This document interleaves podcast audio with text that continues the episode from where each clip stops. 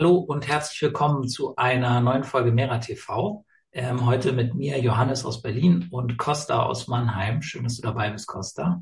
Danke auf jeden Fall, dass ich dabei sein kann.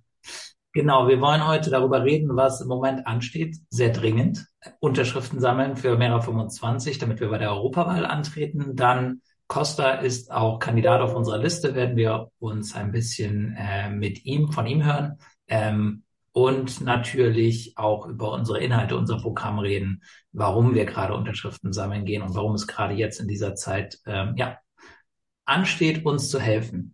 Aber ja, vielleicht kannst du mal ein bisschen erzählen, Costa, von deinen Erfahrungen. Du bist ja schon viel unterwegs gewesen, wahrscheinlich erstmal Freunde, Familie, dann aber auch auf der Straße. Äh, ja, wie läuft das so? Was, was sind so deine Erfahrungen?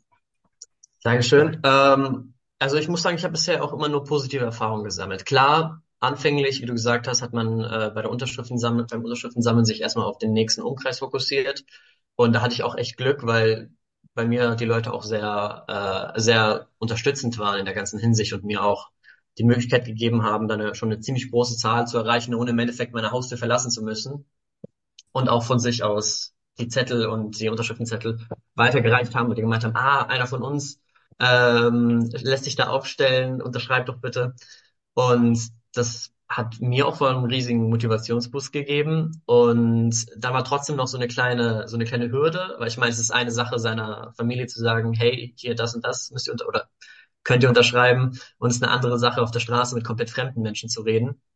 Und da war ich aber auch wieder komplett überrascht, wirklich, wie positiv das Feedback ist, sage ich mal.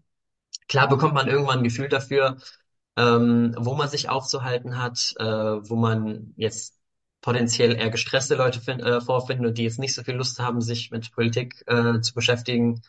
Aber sobald man ein Gefühl für bekommen hat ähm, und ja, so ein bisschen, sage ich mal, im Flow drin ist, geht, läuft es wirklich perfekt. Also die Leute sind schlimmstenfalls höflich abweisend und bestenfalls sind sie komplett dahinter. Ich meine, im Endeffekt, wenn man sich so unsere Inhalte anschaut, wenn man sich äh, anschaut, wofür sich Mera und DM äh, einsetzt, das ist jetzt nichts, was nur nischige Teil der Gesellschaft äh, betrifft. Das ist ja im Endeffekt auf großer Ebene, jeder findet die, Demokrat die demokratische Partizipation irgendwo schon ganz toll.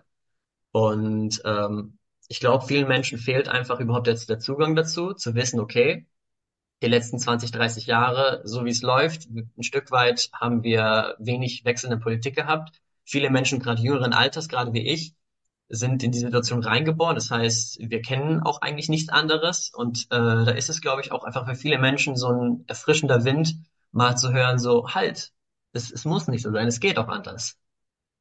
Ja. Jo, ähm, genau, ich glaube, ich kann auch von so ähnlichen Erfahrungen berichten. Ich bin zum Beispiel dann hier in Berlin ähm, an den Mensen der Universitäten unterwegs. Da trifft man auf jeden Fall eine Menge Leute, die sehr aufgeschlossen sind und hat einfach auch die Chance, eine Menge Leute anzusprechen und dann bleibt schon was hängen. Ähm, und es äh, ja, ist auch immer erfrischend, einfach mit neuen Leuten äh, zu reden, auch mit unseren Inhalten Feedback zu bekommen. Ähm, was sind denn so bei dir in Mannheim, äh, sage ich mal, die angesagtesten Themen von unseren, äh, die wir jetzt vor allen Dingen für die Europawahl nach vorne stellen, aber generell, die wir natürlich haben? Ja, das ist ähm, ziemlich breit. Also was auf jeden Fall sehr einzigartig, würde ich sagen, oder unter anderem sehr einzigartig, ähnlich wahrscheinlich wie in Berlin ist, ist äh, Mannheim ist eine Stadt mit unfassbar vielen Menschen mit migrantischem Hintergrund. Dementsprechend ist es äh, sehr häufig, wenn ich dann am Ende sozusagen Kurzfassung unseres Programms gegeben habe und gesagt habe, ey, aber was sind denn Themen, die euch interessieren, dann kann ich euch gerne unsere Position dazu erläutern, kommt dann sehr häufig die Frage, ja, wie, wie ist denn eure Position zum Nahostkonflikt? Und da konnten wir tatsächlich, muss ich auch sagen, jedes Mal, wenn die Frage gestellt wurde, konnte ich konnte ich die richtige Antwort geben. Also war schon die Person ähm, hatte sie schon eine Position in ihrem Kopf, die sie gerne hören würde, nämlich einfach in unseren Augen auch die einzig humanistische Position. Und fand es dann auch immer sehr toll, dass wir als MEDA uns auch immer für die marginalisierten Minderheiten und für unterdrückte Bevölkerungsgruppen einsetzen und in dem Fall den Angriffskrieg und äh, die, den Genozid, der gerade in Palästina stattfindet, auch so laut ausgesprochen haben, ohne, ohne bedingungslose Solidaritätsbekundgebungen an Israel auszusprechen und das freut halt die Menschen. Das erfreut sie gerade auch, weil man so eine riesige Dissonanz zwischen der aktuellen Medienlandschaft und dem, was die Bevölkerung tatsächlich wahrnimmt, ähm, wahrnehmen kann und wie das auch ein Stück weit ansprechen. Ja, also genau kann ich nur bestätigen, dass es natürlich gerade auch, sage ich mal, noch am ehesten unser Alleinstellungsmerkmal und trau traurigerweise ein Alleinstellungsmerkmal, weil äh, die etablierte Politik da weder die deutsche Bevölkerung noch ähm, natürlich auf dem internationalen Parkett irgendwie die Mehrheit der Menschen äh, mit ihrer Haltung ja vertritt.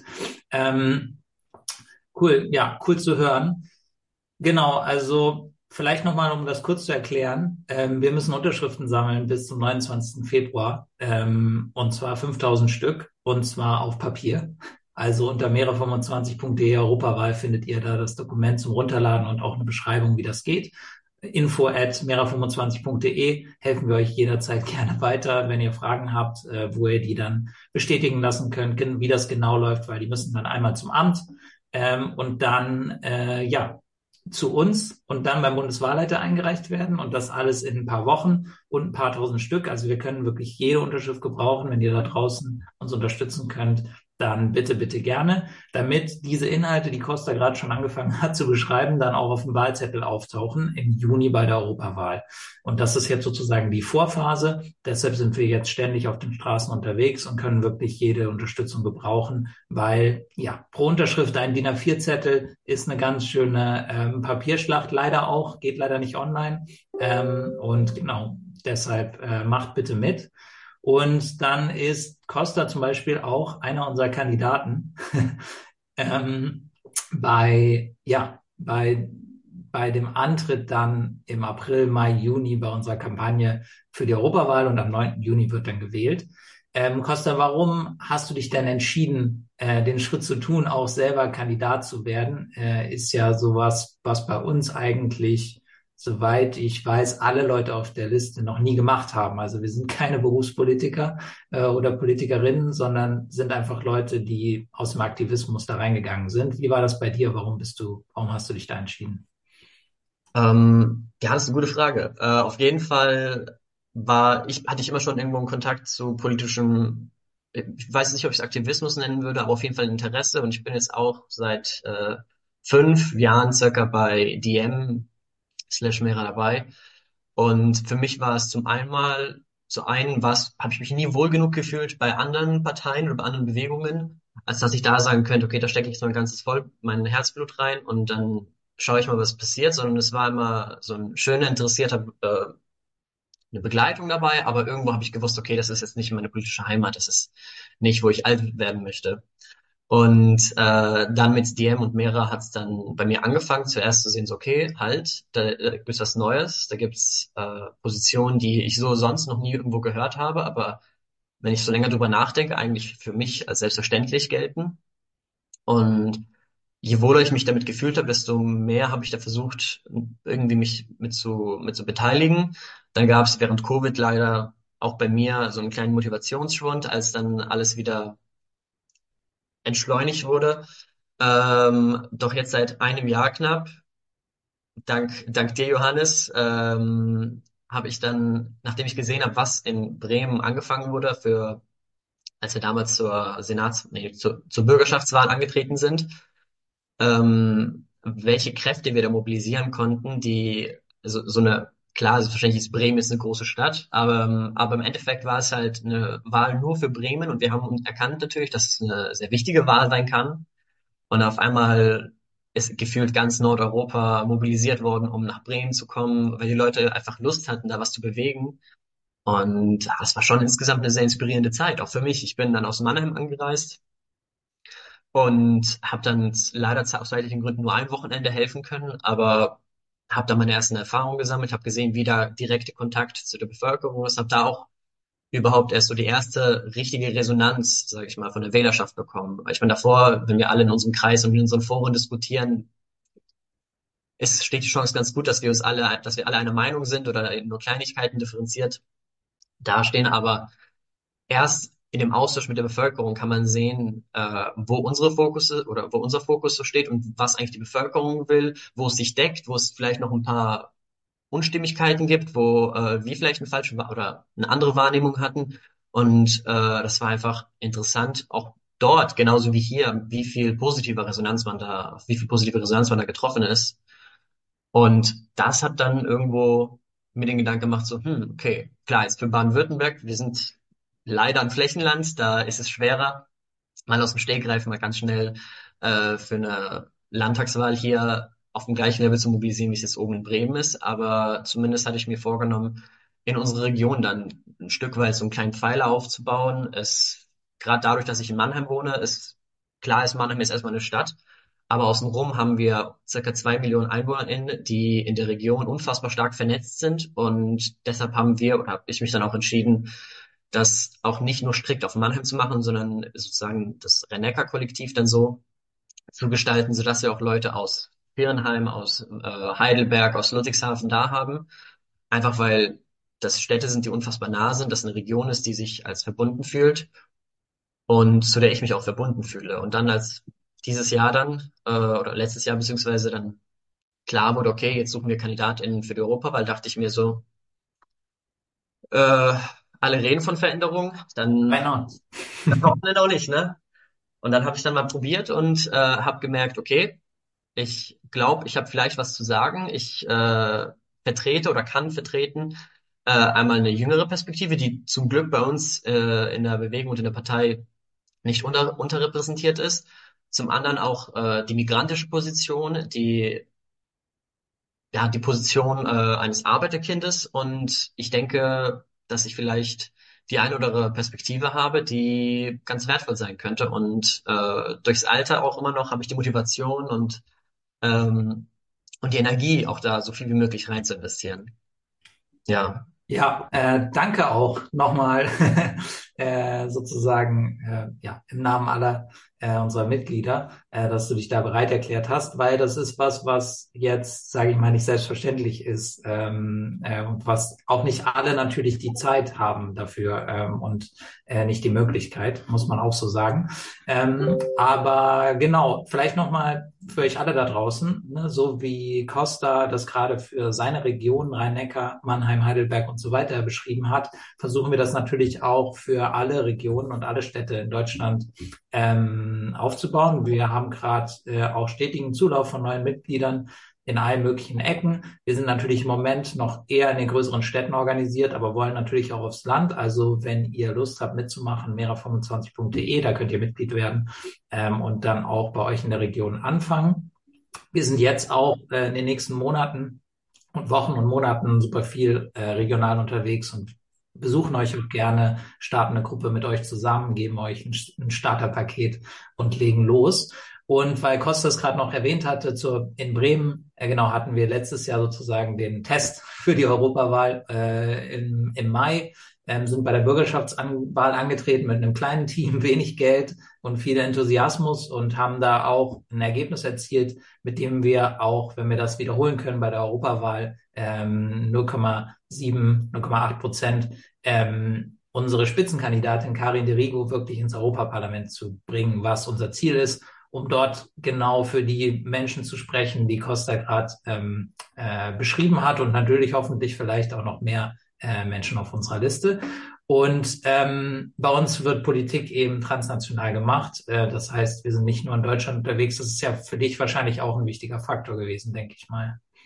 Sicherlich. Also ich selbst habe einen griechischen Migrationshintergrund äh, und da habe ich auch logischerweise nochmal eine andere Beziehung zu dir und mehrere, dadurch, dass Janis Varoufakis äh, auch für mich in meiner Jugend oder in meiner späten Jugend äh, eine zentrale Figur war, bei der man sich gefreut hat und als man dann gemerkt hat, okay, da gibt's etwas, was über Grenzen hinweg versucht, Politik zu machen, äh, für mit, was für Menschen mit Migrationshintergrund so eine, ja, ein, so eine sehr natürliche Sache ist ich also logischerweise haben wir abhängig davon, dass, oder aufgrund dessen, dass wir in der Europäischen Union und auch im Schengen-Raum leben, einfach, es ist eine so gemeinschaftliche Kultur, gemeinschaftliche Probleme.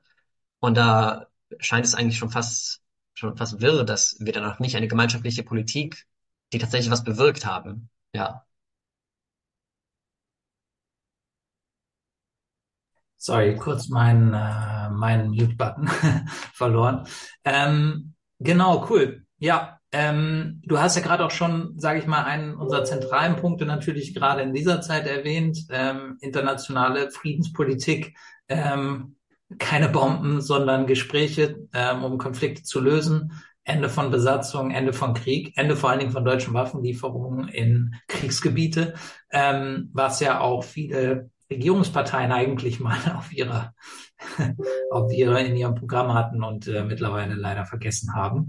Ähm, was ist noch vielleicht zum Abschluss ein weiterer Inhalt, der dich sehr begeistert hat bei uns, jetzt abgesehen davon? Ähm, vielleicht kannst du noch so ein Highlight raushauen, mit dem du auch vielleicht die Leute aus der, auf der Straße ansprichst. Mm, also im Endeffekt, das, was, womit ich die Leute anspreche, ist auf jeden Fall unsere, unser transnationaler Ansatz, dass wir gerade in Dingen wie Finanzpolitik, äh, internationale Sicherheits- und Außenpolitik und Umweltpolitik auch einfach verstanden haben, dass es nicht rein nationale Probleme sind. Der Klimawandel hört nicht irgendwo bei Weißrussland auf und geht dann hinter Portugal weiter, so wir sind alle irgendwie davon betroffen. Und logischerweise dann auch, wie erwähnt schon, die, unsere Position zum Nahostkonflikt, was die Leute auch immer sehr gerne oder sehr, sehr nah trifft, ist auch ähm, unser, unser Lebens- oder, oder unser universelles Lebenseinkommen, was wir, was wir so einführen möchten, dass einfach dieses Verständnis herrscht, dass Leute nicht irgendwas leisten müssen, um überhaupt als Mensch existieren zu dürfen. Dass wir erstmal ein Stück weit diese Entkopplung haben von Wert für die Gesellschaft und Wert für die Wirtschaft, dass es nicht das Gleiche ist. Und ich glaube, das ist auch ein Punkt, in dem zugegebenermaßen manche Leute dann immer noch ein, ich, ich nenne es jetzt mal ein äh, neoliberales äh, Ressentiment in sich tragen, wo sie dann sagen, ja, aber was denn, wenn, äh, warum bekommt dann heute ein Bürgergeldempfänger genauso viel wie ich, der in der Fabrik arbeitet? Und abgesehen davon, dass da auch wirklich schon viel passieren muss, dass das tatsächlich der Fall ist und dass sehr, sehr selten überhaupt, glaube ich, erst realistisch ist, äh, stelle ich den Leuten dann immer die Frage, ja, okay, aber warum, warum findest du oder nimmst du diese, diese Ungerechtigkeit wahr?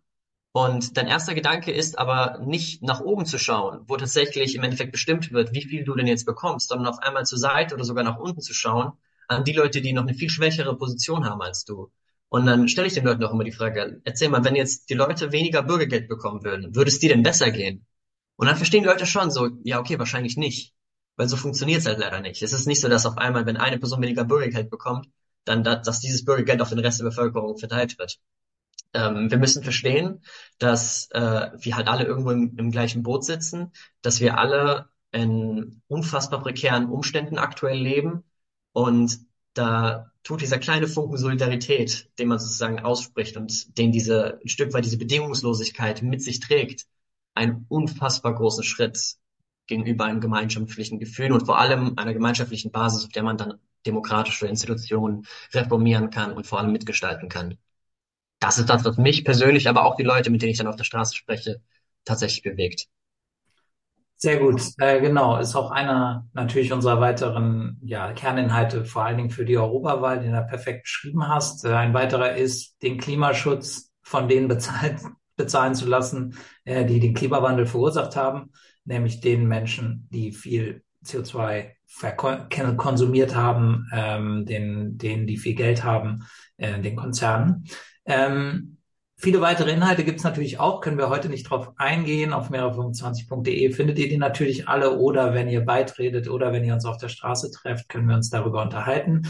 Ähm, wenn ihr dieses Video seht und uns unterstützen wollt, wir würden uns sehr freuen. mehrere25.de slash Europawahl, ähm, dass ihr uns eine Unterschrift zuschickt, Ausdruck zuschickt, dass ihr vielleicht sogar Mitglied werdet ähm, und dass ihr einfach mitmacht, weil ähm, ich glaube, die Situation wenn man sich umguckt, ist äh, ja ist krass. Es wird Zeit, dass sich was ändert. Im Moment äh, ist in der etablierten Politik damit überhaupt ähm, ja, kein kein äh, kein Blumentopf zu gewinnen, sozusagen mit den Leuten, die die da gerade eigentlich was machen könnten. Die, diese so, sogenannten Alternativen in Deutschland auf der anderen politischen Seite sind äh, noch schlimmer. Also wird es eigentlich an der Zeit, dass sich alle jetzt ähm, engagieren. Und bei uns gibt es auf jeden Fall die Möglichkeit dazu. Äh, zum Beispiel auch bei Costa in Mannheim.